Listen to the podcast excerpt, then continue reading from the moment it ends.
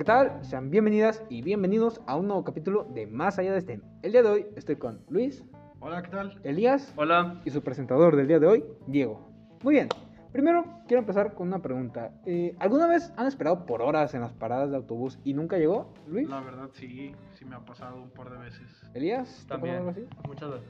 ¿O no? Bueno, eh, para esto ya nos podemos ahorrar bastante tiempo. Y se preguntarán, ah, caray, ¿cómo? O sea, ¿por qué? O sea, ¿qué, ¿cuál es la cosa? Pues, mientras esperaba que llegara mi autobús, investigué un poco y me di cuenta que ya se ha intentado solucionar este problema usando justamente un autobús que se mueve sobre otros autos. Se trata del Transit Elevate Bus, un prototipo de transporte público en China.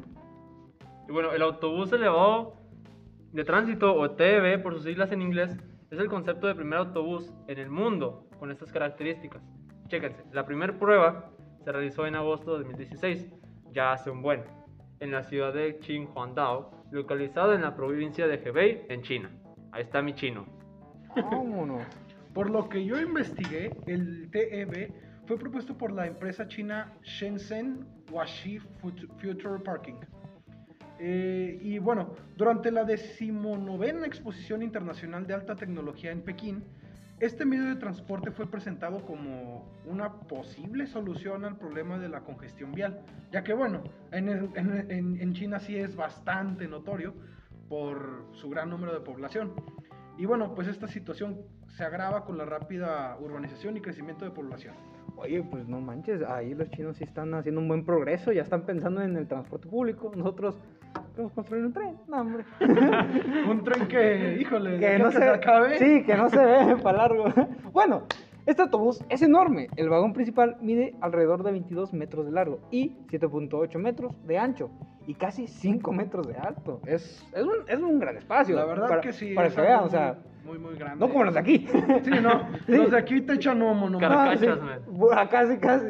Estas proporciones hacen sentido cuando tomas en cuenta que los, que los vehículos de no más de 2.2 metros de alto pueden circular por debajo de esta gran máquina móvil. E incluso en casos de atascos viales, el TEV se moverá sobre los autos. Oye, imagínate la, la, la facilidad de eso. O sea, ah, el tráfico, vamos en autobús y llegamos rápido a donde queremos. ¿sí? Exacto, o sea, el problema que uno tiene aquí es que, o sea, dices, te vas por autobús, pero llegas muchísimo tiempo después, o sea, te arriesgas a llegar después.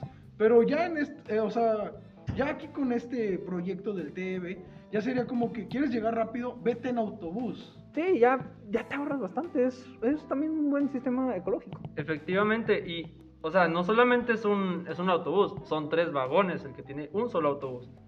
Sumando una longitud de hasta 58 metros, hazme el favor. A bestia, no, está lleno. Sí, su velocidad máxima sería de alrededor de 60 kilómetros por hora.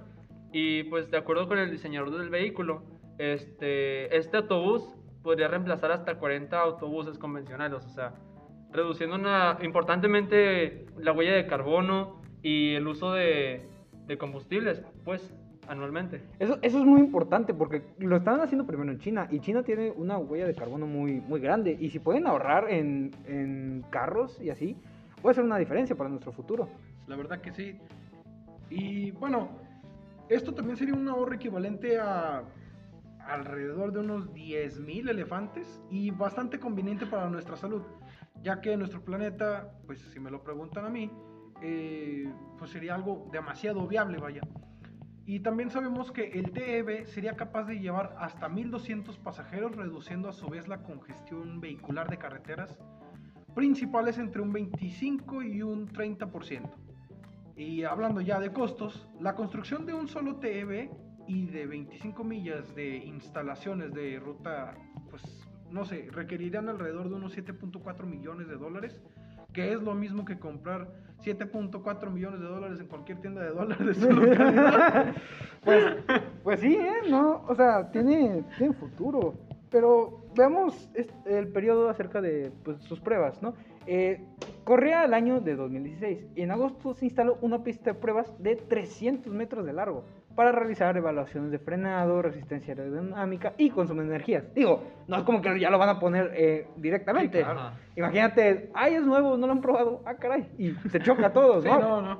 Pues hay que poner las pruebas, ¿verdad? Y Y bueno, pero mes- meses después, en 2017, la prensa china informó que el TEV, como nuevo sistema de transporte, había sido abandonado, pues los resultados de las pruebas no fueron los esperados. Por ejemplo, su velocidad no era suficiente y su motor se sobrecalentaba.